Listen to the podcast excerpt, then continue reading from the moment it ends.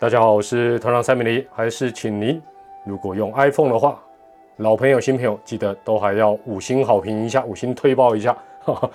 虽然最近好像推不太上去，但没关系啦，能够在这一段比较特别的时光哦，跟大家一起呃聊一聊，陪大家下班，陪大家度过呃这段呃全台湾比较困难的一个状况哦，团长还是觉得蛮荣幸的。那今天呢是六月四号，礼拜五。期间限定的一起面对，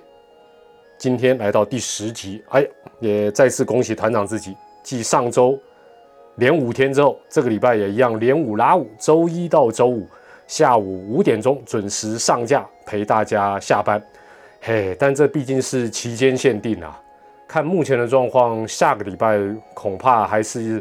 呃必须要再五天陪大家下班，但希望之后。啊，这个期间限定的一起面对的单元呢，希望就能够尽早告一个段落。那如果还一直延长下去，哇，那表示这个全国三级警戒啊，可能就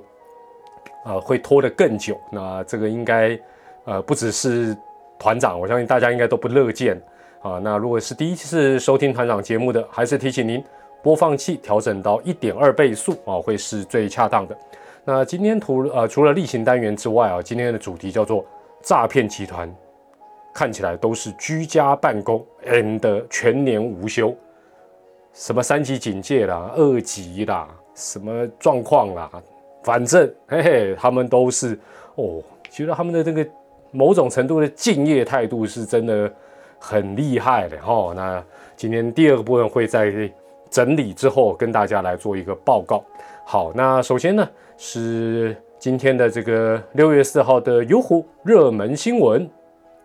今天呢，热门新闻的部分呢，啊，当然还是大部分围绕在呃疫情的一个部分。那另外大家也都知道好消息了啊，这个除了各地可能都下雨啊，受到这个彩云台风的影响哦，所以这个台风的部分大家可能还是呃，尤其是你可能还是要外出的哈哦，那毕竟是台风天下雨等等哦。这个风强雨大，可能都还是要呃特别的来留意。那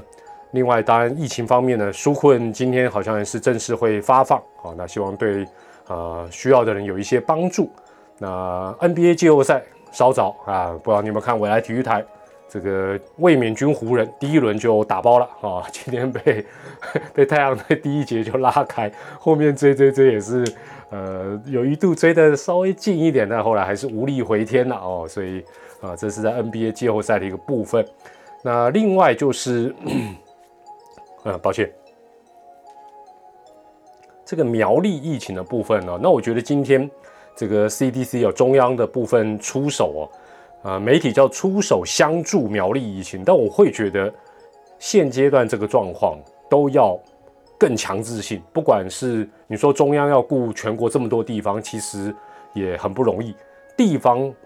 千万不要再呃太掉以轻心，或者是呃好像就是啊，我我我好像先看他怎么处理。像呃这个金源电子的这个部分，老实说啊，今天你如果你去看相关新闻，他老板讲哦，我我我我不考虑什么。哦，就是说，就是说我我我一定要继续的这样营运下去哦，因为这是关系到什么国际的啊什么生产链呐，或者是怎么样。我真的看了，我就觉得说，你也把你自己看得太伟大，把你这家公司在全世界的地位看得太伟大。这时候当然是疫情优先，而且你如果说你没有什么样的状况，当然哦，你说不管政府也好，不管中央也好，去干干涉你的营运，那当然不对。你有大规模的疫情，坦白讲，你。事实上，你当然应该要配合地方政府跟中央政府。那我是觉得，这时候面对这样的一个呃，不管是企业或者是一个比较大规模的一个这种感染的一个状况啊，事实上不要等到中央，地方都应该强势来介入。而且，我真的是要跟这个公司讲，你不要老是都推给外籍义工了，他们集中住宿宿舍的管理、卫生等等，难道不是你们应该要负责？哦，然后就就坦白讲，只只是只是，然后就讲的好像哦，我这个公司其实做的很好，很很安全，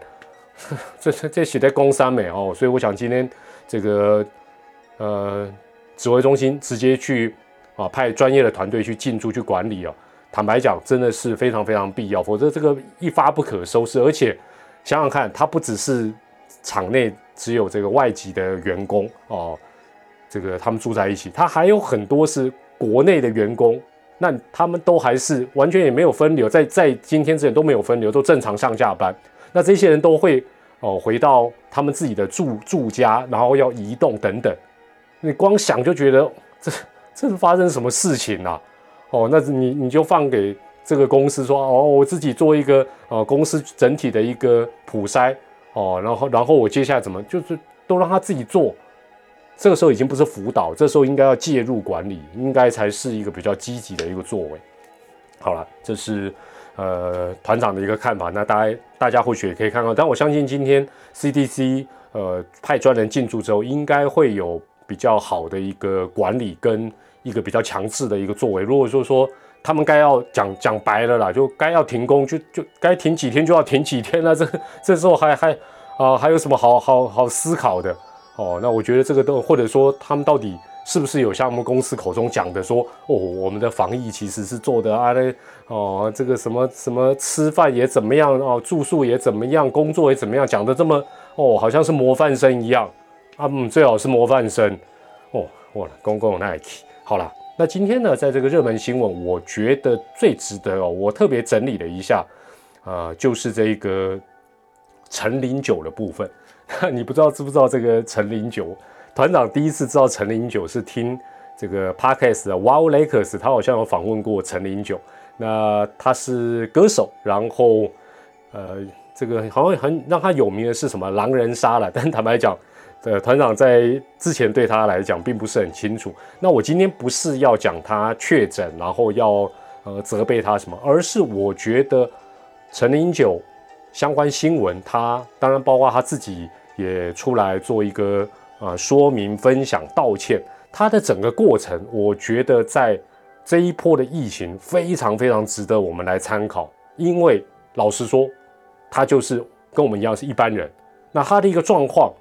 也有可能发生在我们自己或我们周遭的一个状况。好，首先这个标题是这样，这个陈林九的八天啊，那你如果不知道陈林九没关系啦，你就当做一个。呃，一一个网友或一个确诊者的一个分享，他的一个呃状况。那我们给家参考谁？那首先第一个是陈零九八天确诊流啊流程出炉，那他感叹说这个病因多变哦，病因多变哦，然后没发烧，快筛阴性，当然后来 PCR 是阳性。那他自己发文提到，他说他自己身体的情况啊是。第一次当然一开始先做快筛，快筛的时候是阴性，那他稍微就有一点忽略掉，但之后做 PCR 是阳性，但是他的血氧，最近我们常啊，包括呃团长的这个 p a c k e s 都有讲到了这个血氧的一个部分，他的血氧跟做 X 光片都是正常，哦，那呃简单来讲，他在五月二十七号的时候呢，身体首先我我就一直很好奇说。他为什么会去做快筛跟 PCR？哦，那我后来仔细看他的新闻，大概的状况是这样：他在五二七的时候呢，这个晚上的时候渐渐感觉到呼吸有点不顺哦，所以他还是有症状的。那我觉得他还算是呃蛮敏感。那他在五二九的时候呢，去先做了一个门诊，然后五月三十一号做快筛，然后快筛啊，因为快筛比较快嘛，就知道是阴性，然后呢也顺便做了 PCR。那然后再等于是做了一个回诊。那六月一号他又换了一个医院继续看，然后呢，六月一号，呃，看诊，那开了过敏药，所以，呃，那他吃完这个过敏药之后呢，哎，觉得不是很喘哦，就是哎，呼吸觉得好像比较恢复，所以他可能当下会觉得说啊，原来他可能是过敏，所以他在六月二号的时候觉得身体恢复，然后他六月二号跟呃他的伙伴。相约做一个呃练舞啊，等于是一个团练，然后就在六月二号晚上接到通知，PCR 阳性，然后六月三号被救护车送到防疫旅馆。好，那这个是一个大概的一个状况。那他进一步解释哦，这个呃，就是说，其实现在他这个哦，某种程度来讲，他还算是有一点症状，有些是连呼吸困难都没有，这样就真真的很麻烦。那陈令九表示他。发现他自己呼吸有点困难，晚上有点喘不过气，然后去门诊，然后做快筛啊，做核酸检测。那快筛是阴性，那后来当然 PCR 才是阳性。那他自己觉得说，他这个病，那为什么大家会想说，那那当然，最近网友呃这几天网友对对他觉得比较不理想，就是说，那你在等 PCR 的这个报告之前，你不应该掉以轻心。可是其实他为什么会掉以轻心？他自己也承认，就是说，他身体觉得有好转。换句话讲，这个病在找到病因之前，或者是找到什么药物治疗，或者你可能去医院啊等等这，他可能会有点起起伏伏，他会有点起起伏。那呃，基本上呢，他虽然五二七有呼吸困难，但是呢，并没有任何发烧、咳嗽的状况哦，并没有哦。那他去照呃 X 光，肺部也是正常哦，肺部也是正常的一个状，所以可能在这一个呃，我们先姑且不论说这个病毒有什么变种，就是说新冠肺炎比较麻烦的，可能就在于它让不同的人可能都会有不同的状况的表现。不管你有没有慢性病，或者你是男性、女性、年龄层，哦等等，哦，所以这个部分来讲，那医生其实在帮他照完 X 光之后，其实他也是很谨慎。基本上呢，呃，医生认为说，诶，他肺啦、支气管并没有发炎。那这个医院呢，但医院是哪家我就不特别讲，就说那当下判断说，哦，有可能是过敏。那我想医院会这样，当然一方面专业的判断之外，就是说他。呃，这个在到这一个医院去啊就诊之前，他已经先做一个快筛的阴性哦。那当然，我觉得他这一系列的去医院看，那包括跟他的呃这些伙伴们练我，基本上是希望不要有传染出去这样的一个状况。那当然，相关人等现在应该呃根据媒体报道也都做了一个呃，等于是一个呃隔离啦，就是有一有有一个范围把他们框列起来。哦，那。陈林九他自己也表示，就说医生判断他是过敏的状况之后呢，呃，他这个就拿了药，然后回去吃之后呢，诶，他回到家里面，他还打打扫一下房间，呃，活动活动，发觉诶，这个原本有点呼吸不顺消失了，所以有一点点就是说，可能只是那个药把他的这个类似呃染疫之后的一个类似副作用或者是病症，把它稍微压掉。那他自己来上网查了一下，就是说，如果快筛是阴性的话，是可以做自我健康监测。所以这个部分来讲，哈，我我也觉得说，呃，既然台湾的目标都是希望能够达到比较接近于五月中以前，或者说像去年以前那种啊，嘉陵啦、清零这种很模范生的一个很完美的一个状态，那我觉得我们的相关规定是不是应该要做一个调整？就是说，如果你做了这个呃快筛，即便是阴性的，那你有做 PCR，好，我想大部分可能会做了。那尤其是你有身体不舒服，在这个中间的过程，是不是不应该只是自我健康监测？也就是说，应该就要进入到好歹你就不要出门了，哦，就应该有点隔离。所以基本上，当我我也不觉得这个艺人是在狡辩了，就是说，因为他的经纪人，当然他们还。跟一九二二有确认过，说，呃，因为大家都知道最近什么打麻将四加一可能就叫群聚，对不对？平常四个人啊，你现在多打一个什么红中白板圈，旁边多站一个人可能就违法。那他们这个跳舞当然可能包括工作人员等等，可能有超过一定人数，所以他们事实上是呃有跟这个相关单位有确认过，说因为工作上面的要求啊，如果做一个团练是不是可以？那相关单位是告诉他们是 OK 的哦。那他们也强调说，全啊全团都有戴口罩，但或许也从这个案子的后续来看看，是当然我们不希望说，呃还有人染疫了哈，但是呃他最后当然也强调说，呃千万不要疏忽任何一个状况。但事实上，我觉得我从他的整个整篇的报道来看，对我们最大的启示恐怕是，至少如果你有做这个 PCR，那你前面就算应该讲说，不管你有没有做 PCR。就算你快筛是阴性的，我们现在应该全国人民都要有一个观念，就是他可能就是所像这个案子就是典型的伪阴性，好伪阴性，你还是不能够掉以轻心。那如果你有身体不舒服，进一步的做 PCR，在 PCR 的报告出来之前，甚至我们现在都知道，有时候 PCR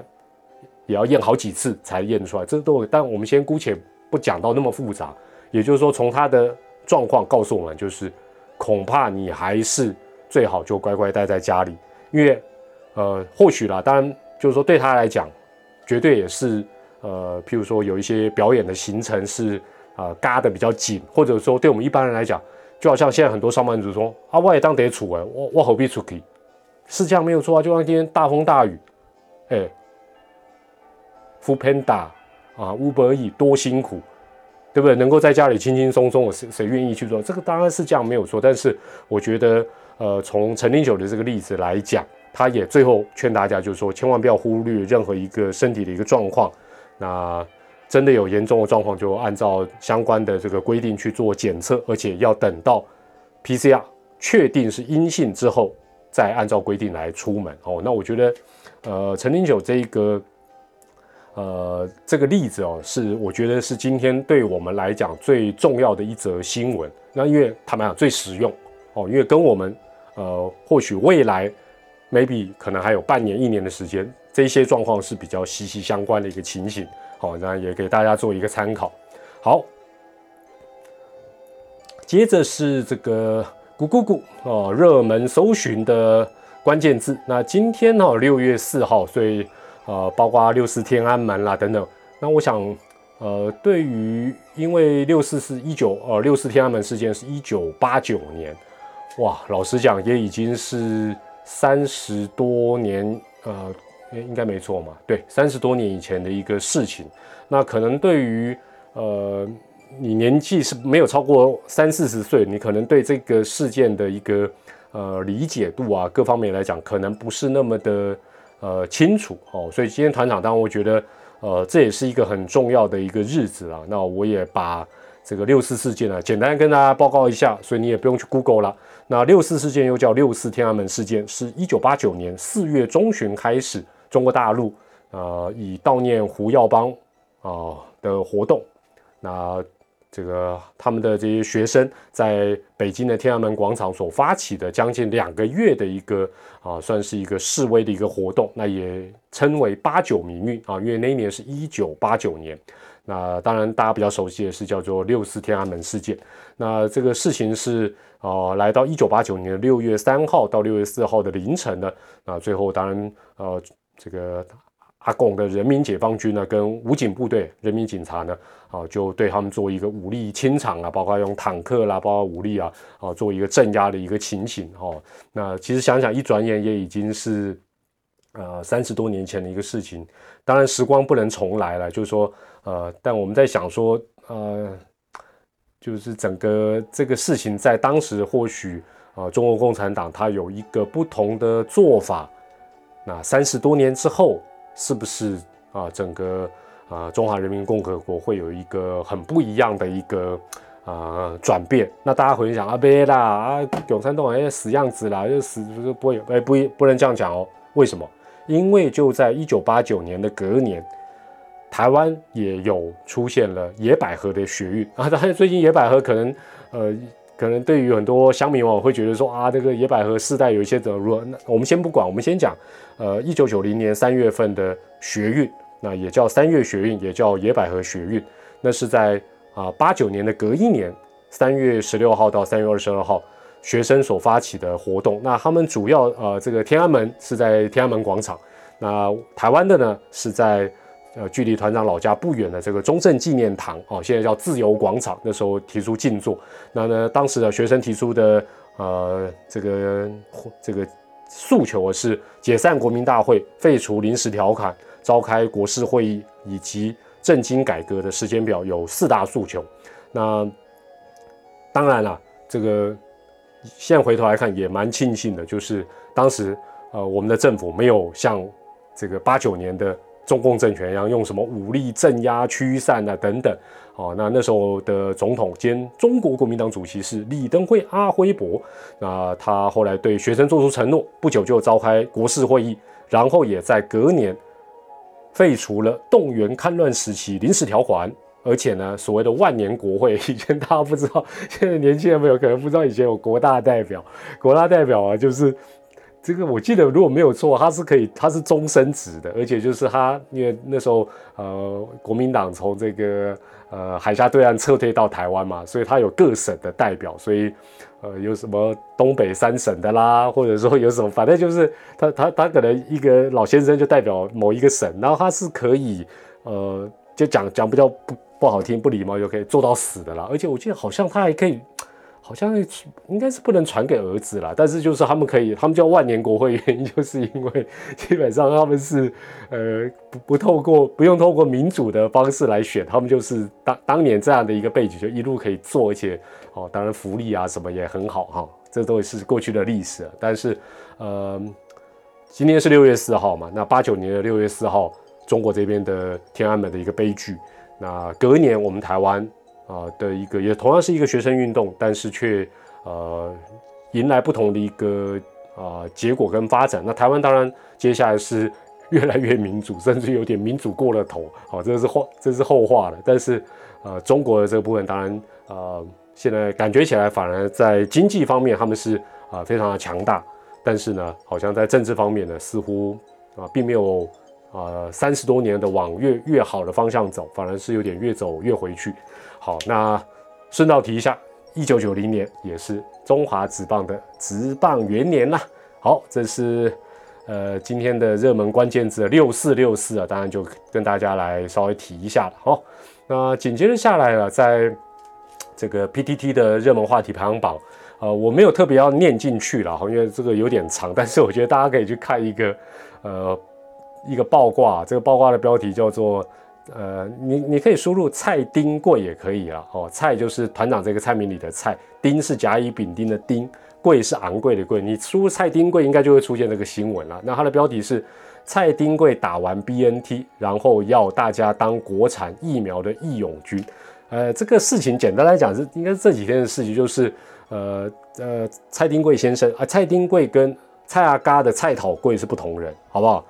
讲到蔡丁贵，可能大家说哇，蔡讨贵哦，哦不是，摩刚郎哦，蔡丁贵先生呢，基本上呢，呃，我觉得他这个新闻很有意思，说他本身在美国已经打完两剂的 BNT 哦，他自这个是他自己承认，他不是被人家爆料的哦，哦，那他是希望这个勇敢的台湾人要当国产疫苗的三期实验的这个，因为我们人多嘛，就让他来实验这样啦，简单，所以。这个标题说叫做国产疫苗的义勇军，那当然，我觉得很多乡民网友就说：“哇，你都打完 BNT，然后叫我们打高端或联雅，大家就就这一点一直骂。”但我我的看法就不太不太一样，我觉得这个人其实还蛮妙。另外就是说，也不像有一些伪君子那么的讨厌，有些就是哎，我打我不讲。你想想看，他如果是被人家爆料说他打了国外的疫苗，然后叫大家当白老鼠。这个就比较不合理，他是自己承认哦。那当然换另外一个角度，就是说他自我感觉应该也蛮强大的，他就觉得说，我就堂堂正正的跟你们讲，我有打哦。那当然他也没有说，他如果没打，他愿意当这个这个三期实验的一个对象。但是我觉得这个呃文章啊，还有大家的留言看一看，呃，或许我不知道你会不会看得更生气了，还是笑一笑。但我觉得还蛮有趣。但我我对这个人，我就觉得说，哎。这个有点狂热的政治人物，真的想法跟别人不一样。我们一般人真的有打的话，通常不太会讲，没错吧？不然你有什么说服力，对不对？通常都是你被逼的不得不去打三期的时候，你还说拍谁？我已经怕过 BNT 啊，或者我我已经打过莫德纳。好，这是这个 PDT 的这个热门话题，这这几天都都都有这一则了哈，大家可以看一下。好，那为了让大家轻松一下，今天的第一卡。呃，团长推荐的一个标题叫做“好正又好白”哦，然后还特别，反正哦，这个低卡常常会有那种陷阱啦，或者是搞搞怪的，但是我觉得这次还蛮轻松的哦。他这个好正又好白哦，然后还求 IG 哦，一般低卡呢会有那种求 IG，就是呃，譬如说他不知道在哪里搞到一张照片，或者谁谁传给他啊，分享一个美女的照片，那他想要知道说啊，这个想要 follow 这个美女。哦，那现在越听说也蛮多，差点讲职业美女，也不知道，就是可能网红啊，或小网红或想红的啊妹妹或哥哥啊，啊弟弟啊，那他们就会自己贴自己的照片，然后自己自问自答说，哎，这是谁呀？我想知道他的 IG 呀。哦，我想我这个这个，哦，那底下就有人说你是本人吧？哦，那低卡很多这个，那我觉得今天这个好正又好白哦，求 IG 这个不错哦，这个刚才这个蔡丁贵这个你可能笑不出来，这个你一定会呵呵呵哦，会觉得还挺啊挺有趣的哦，这是给大家做一个参考。好，那我们进入到今天的呃主题哦，就是说诈骗集团都是，其实诈骗人应该都真的是。标准的居家办公加全年无休，而且哦非常敬业，非常尤其有这个国家没事就算，有事他们特别认真呐。哦，那待会团长分享就知道说，因为我前阵子也提醒过人家，那有呃听众有团友有分享说啊，对他们有因此有提高警觉。那这团长的节目基本上呢就感到很欣慰。那我先跟大家讲三个号码哈，如果你觉得是诈骗，记得要拨什么一六。诈骗是一六，但是哈，这个一六也有玄机哦。你等下听我讲的尾声，我就会讲，不要以为听到一六，他就一定是哦这个反诈骗，或者是就可以相信他。另外呢，最近如果有像你如果万一一个不小心有跟陈林九这样的一个身体不舒服，或者是相关的一个疑问，或者说哎哎，我们想要一起办一个什么活动，或者要做什么，可不可以？请拨一九二二哦。这个传染病的咨询专线是一九二二，这都是二十四小时的。那另外，呃，今天也开始纾困四点零，纾困的部分专线是一九八八啊，一九八八哦。所以诈骗、反诈骗一六五，这个新冠肺炎的部分一九二二，纾困一九八八哦。待会这个结束的时候会再。再从如果记得的话，会再跟大家提醒一下。那我们讲到诈骗的部分呢，我们从呃金门跟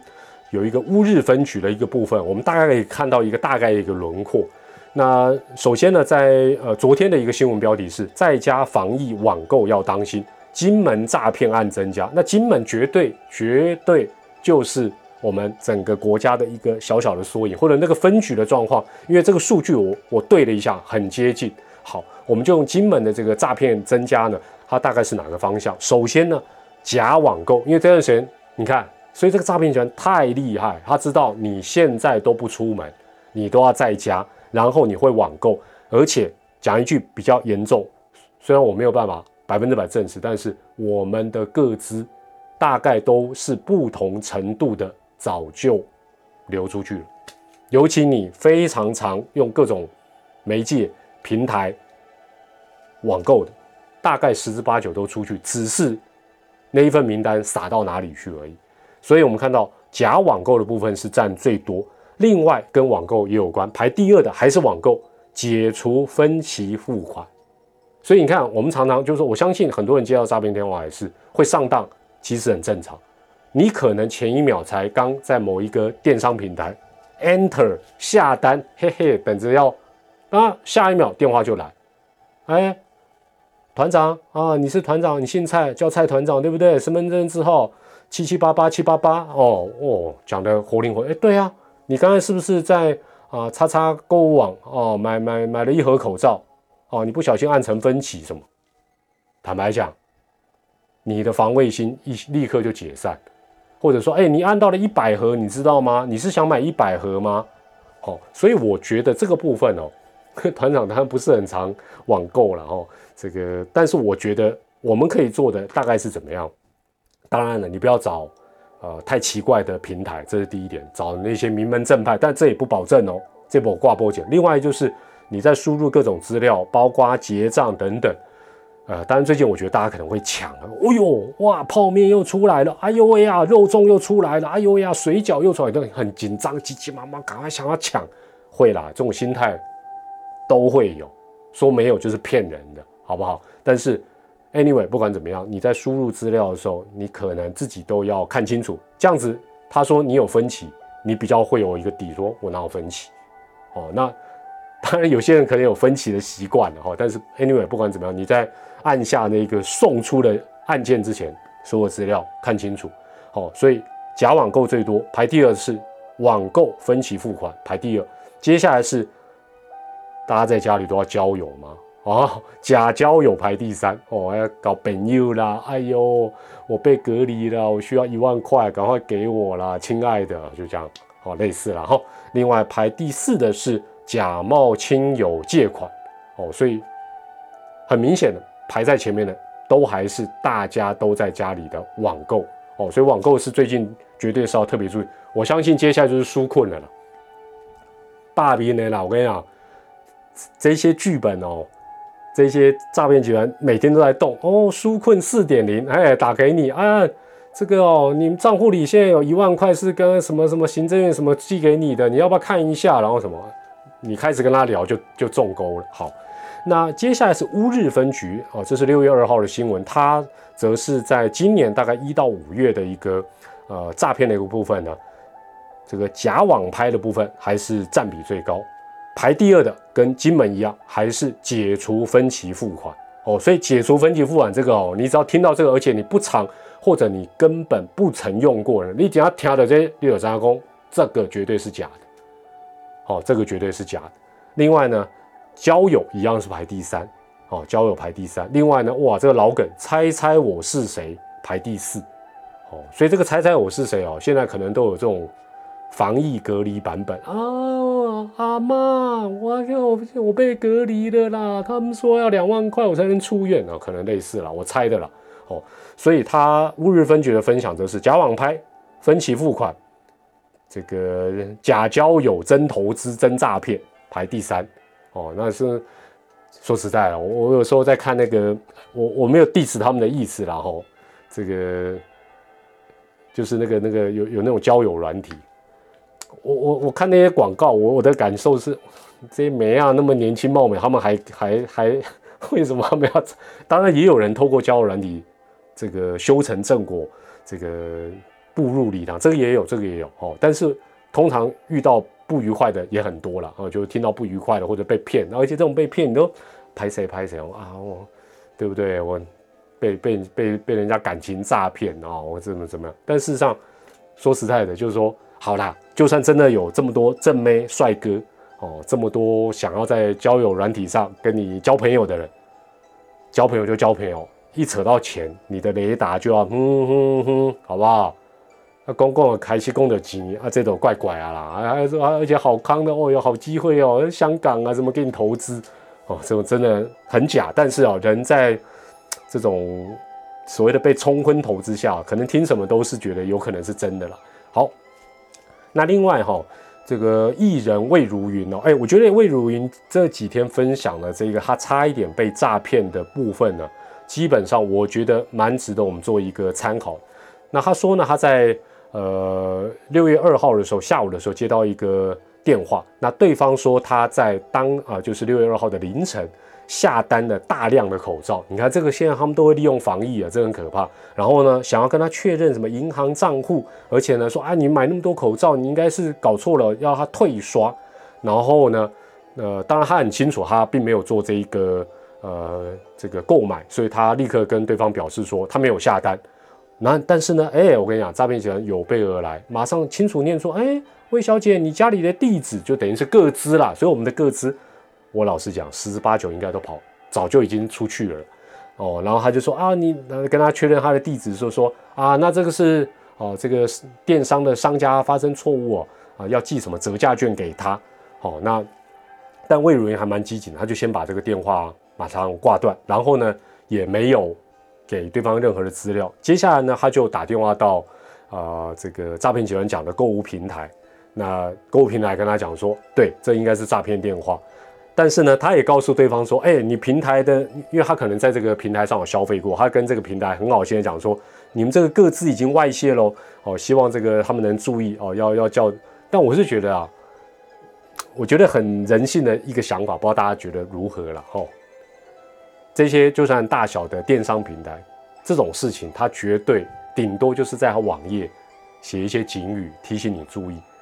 难道他会主动去对外讲说，哎，大家好，我们是某某平台，我们的歌词已经外泄喽，哦，或者一个一个打电话给你，或者是 email 给你说，哎，我们的歌词已经外泄，你的歌词应该外泄喽，哦，所以哦，你一听你你以后就对他没信心嘛，所以坦白讲，这种事情他们了不起了，就是，哦，好好好，写个警语，这个包括在城市上多多多呼吁一下，就这样而已啊，所以这个我我是觉得这个部分是。呃比比较没有办法就是这样子了哈。那另外魏如云还提供一个蛮不错的一个讯息，他说呢，他回头看，因为他是应该是手机嘛，他接到这个诈骗电话，他看到电话基本上也是零二开头的哦，但是他还他可能是用 Who's 等等回去做一个这个回测，发觉哎查不到相关的资料，也就是说是一个。比较特别的一个号码，但是因为是零二开头，你可能在接起来的时候，你也可能觉得，哎，这就是一般人打来的哦。所以我觉得，啊，这位艺人的这个啊经验的一个分享来讲，也是蛮不错。再来是一个呃，这个资安公司啊，他提供一个，就是说最近很多要大赚国难财，因为最近大家急着会想买什么口罩啦，哦，最好还能够买什么隔离衣啦，哦，什么反正。什么什么东西都啊，血氧机啦，防护面罩啦，等等，哦，所以呢，进入三级警戒之后呢，呃，国内有一个治安公司说，在短短我们这个目前这个三级警戒全国大概呃来到第二周嘛，他说两个星期，他们的软体就侦测到总共有七十五万笔的一页式的诈骗，那多半都是什么？防护衣啦、防护面具啦、血氧机啦，大赚国难财。那另外呢，呃，还会卖一些药品啦，等等。那那你要怎么分辨这个一页式诈骗？一页式诈骗，顾名思义啦，可能透过脸书、透过社群，它可能就是一一个页面哦，它等于说不是一个网站哦，它是一个页面。那通常这样的一个诈骗，大部分是什么？第一个，货到付款，哦，就是说大家可以去，哎，这个这些特征呢，给干残扣这里。第一个货到付款，第二个没有电话可以联络，通常都是用通讯软体啊，就是 Line 什么啊这样的话。另外呢，网页上找不到公司地址，也没有客服电话。但我觉得这一点其实也没有用，这个地址跟电，因为就算有地址，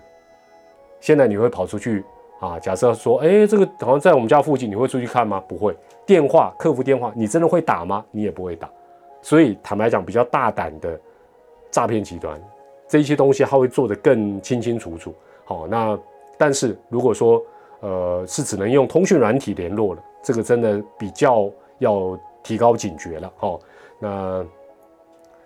这个团长也查了一下，就是说如何避免一页式广告诈骗，这是这个刑事局提供的一些呃，就是说特征。第一个就是他也是写到说网页上通常没有地址，可我觉得这招不管用。那通常没有客服电话，或者没人接听，这个我觉得也很容易。就说坦白讲，这个诈骗跟反反诈骗就是在斗智，你不觉得这两项很容易弥补？另外呢，通常他只留下 email 或者是通讯软体账号。那这个如果说哎没地址没电话，坦白讲，这真的你就要有很高的一个警觉。再者，售价明显低于市场行情。我觉得这个倒是比较有参考，因为像现在来讲，老实说了，卖贵、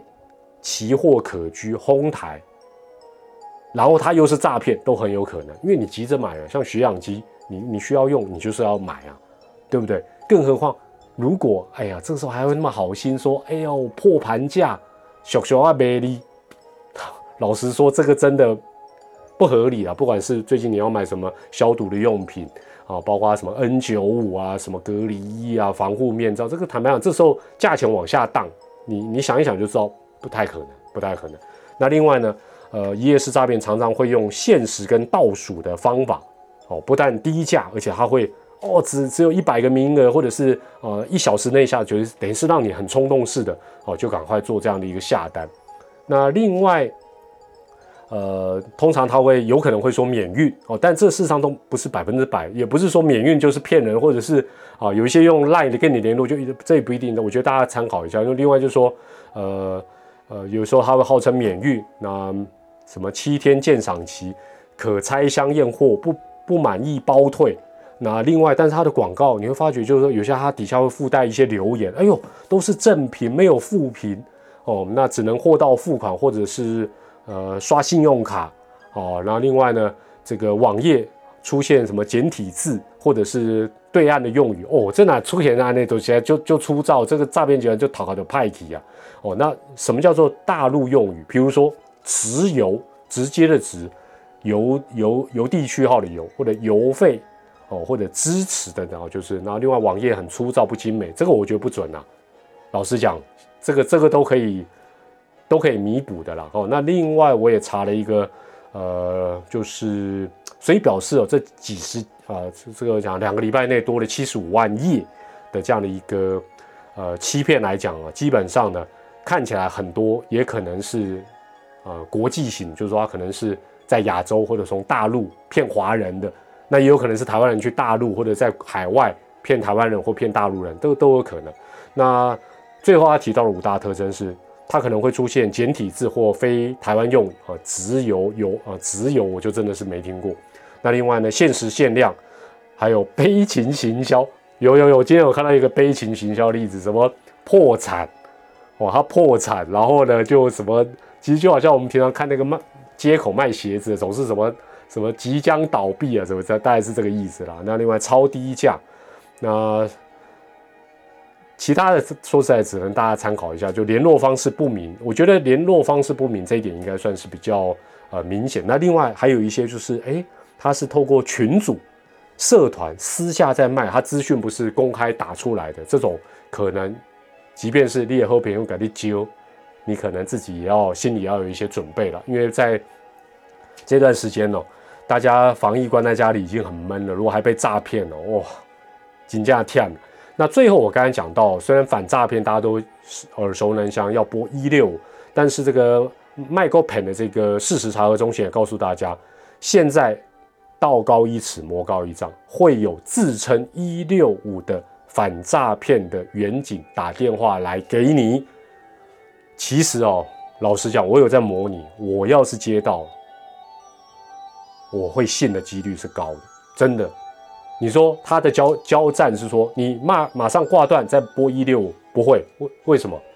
因为你会觉得，哎，警察来电，就好像他说我是什么防疫中心来电，你你通常对公权力你会比较尊敬，会比较说哦什么事情？哦，那他这个提醒我们就说，就算来电显示是一个。加一六五哦，这个等于说他现在他们已经设计的很厉害，就会有一个正啊加一六五的开头，或者自称一六五来电，那这个 Who's Call 等等呢，其实也不见得都能够过滤。那他唯一的叫战就是，反正也没什么礼不礼貌，一听到一六五打来的，你就先挂断，再自己拨一六五。总之，你从你家里拨出去，而不是连接哦，不是连接，你就自己再拨一个一六五三个字出去。绝对是比较靠得住的，好不好？所以我想今天啊，在礼拜五、啊明后天，可能大家在家里面有可能要做一些网购等等啊，呃，或者是是划手机、上网，在那边看东看西哦，这个找一些这个囤积的战利品呢，千万要记住，诈骗方面的疑问，先拨一六五。呃，身体万一的万一有什么样的一个疑问，一九二二，这是传染病咨询专线。那如果最近你的工作啊、生计啊受到比较大的影响，不确定能不能够获得补助，网络上查询不够清楚，可以拨一九八八。